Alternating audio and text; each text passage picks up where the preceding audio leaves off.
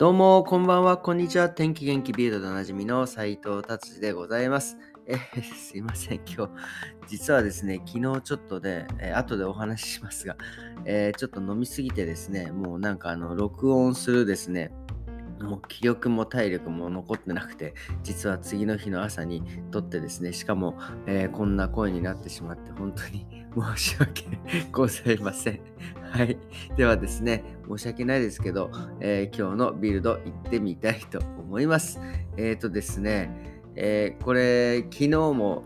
あったんですけどね、ドレスデンの,、えの事件ありましたね。海岸にですね、え、手をくっつけて、攻め台で手をくっつけてですね、え、その気候変動ですね、えー、デモをするというような感じの、えー、方たちが捕まったという、それがですね、やっぱりこう飛び火してですね、どんどん今度今ね、昨日はフランクフルトで、えー、起きたみたいですね。フランクフルトにもなんかやっぱその有名な絵があるんですけど、その絵のね、え、額にね、手を攻め台でくっつけてね、また同じようなことを、これはね、本当にやめてもらわないと本当にまずいですよ。これまたどんどんどんどんまた今度違うね、えー、絵にね、えー、行ってですね、こういったものをですね、どんどん破損させてしまうっていうのは非常に、もうこれも犯罪ですからね、もうぜひとも、えー、やめていただきたいと思います。はい。えー、じゃあ次のビルド行ってみます。え、次はですね、えっ、と、もう、これもね、毎回言ってます。えー、あの、節約。えー、もうね、今年の冬、本当に、えー、もうガスがね、天然ガスが来ないのでですね、どういう風にしていくかっていうのがですね、とうとうね、えー、閣議決定されたみたいですね。とにかくあの節約してくれということでですね、まあ、どんな節約かっていうと、まあ、普通、あのビル、え、ビルとかテナントですね、え、でのですね、温度をまず下げろと、え19度にしなさいとかですね、あとプライベート、えー、プール、プライベートプールなんて持ってる人、まあ、そういないと思うんですけど、それも加熱しないでください。でも 冷たいままにしとけとはね。えっ、とですね、あとは、えっ、とね、そうですね、あとその、えー、廊下とかね、その、まあ、いわゆるそのテナントの廊下とか、まあ、さっき見ました、一度下げるというのもそうなんですけど、廊下とか玄関とかね、そういうところはもうあの一切加熱しないというね、えー、ことですね。で、あと、まあ、個人的には、えー、個人のアパートとかですね、え2年間は加熱チェックが義務付けられ。まあ、だから、あの、温度をね、上げすぎるっていうのは、えダメだということで、多分これ、まあ、うん、まあ、あの、あれでしょうね、その、な罰金とかはないと思いますが、まあ、そういうチェックを必ずしてくださいということですね。はい。で、あと夜、えー、ネオンとかのは禁止。まあ、もともとドイツってそこまでそんなネオンギラギラな感じじゃないですからね。ただ、あの、あの、何でしょうね、夜のね、あの、伝統だけはね、あの、ちょっと残しといてもらわないと真っ暗になってしまいますからね。ほんと、ただでさえ真っ暗なのにね、これちょっと、ちょっとだけでも残しておいていただいて、お いていただきたいと思います。はい。えー、それでですね、あと、まあ、このね、節約で、まあ、2年間節約するということでですね、まあ、それで110億ユーロを節約できるというような風になっておるみたいですね。はい、じゃあ次行ってみたいと思います。そしてですね、まあ今ね、節約と言ったんですけど、今度ですね、えー、ガソリン、ガソリン割引がですね、え、ー、と、まあ、3ヶ月間、えー、ガソリンがね、割引して、えー、車のね、えガソリンが割引されるということでですね、それが9月1日までなんですけど、まあ、31日まで多分もうガソリン、ね、大きい、その、トラックなんか運転してる人なんかもうガンガン、えーガスをですね、えガソリンをですね、まあ、買うんじゃないかというような風に、えされてるんですが、なんかこれもよくわかりませんが、なんか政治家の方がですね、えー、石油のそのなんか、えー、企業、石油、石油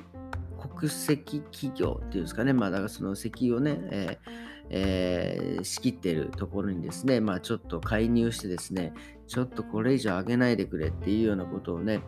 えー、言っているみたいですね。はい。で、まあだから、まあ9月1日以降もそこまで上がらないんじゃないかというような、えーですね、期待があるみたいでございますということです。はい、ビルドはですね、今日こんな感じで、えー、終わりにしていきたいなと思います。ね。ほんとすいませんでした。昨日ね、ほんと久々に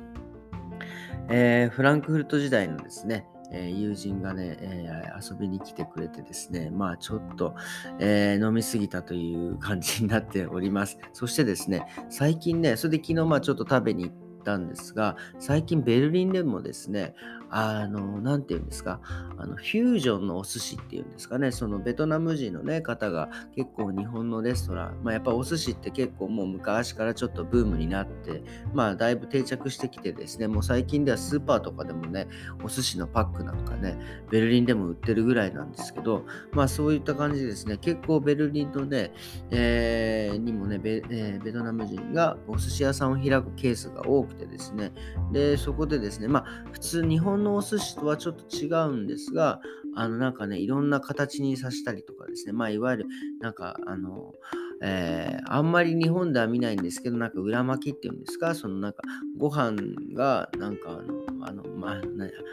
海苔で巻かないなんか、えー、巻き寿司みたいなね、のとか、えっ、ー、とですね、まあなんかそれがまあ結構代表的なものなんですけど、まあなんかいろんなね、いろんな具材が入ってたりとかですね、本当にそれはそれでですね、非常にね、面白いし、で、あ、こあの、なんだろう、そういう風なものだと思えば本当に美味しいですね。はい。で、まあ、もちろんね、そのほら、えー、ベルリン、その、日本とかと違ってですね、まあなんかそういう新鮮なね、お魚もなかなかこう入ってこないし、その、なんていうんですか、こう、ヨーロッパ、なんか僕もね、たまにお魚屋さん行くんですけど、なんかよくわからない 魚とかいっぱいあって多分ね、その、さもうそれ煮たり焼いたりしたらうまいんでしょうけど、まあ生で行くのはな、みたいな魚は結構多いんですね。なのでですね、そういうなんか少ないね、魚、生で食べれる魚をですね、こう、こういろいろね、うまい具合にこう品を変え、形を変えてお寿司にしてるって、これね、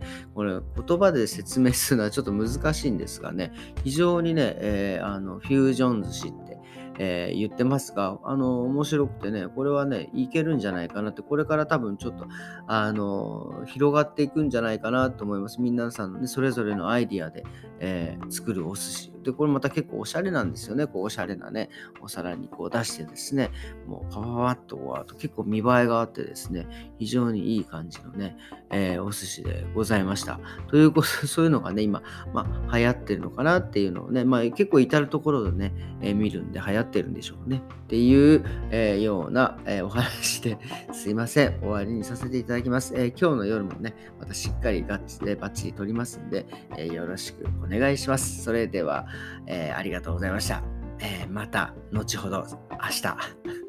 さようなら。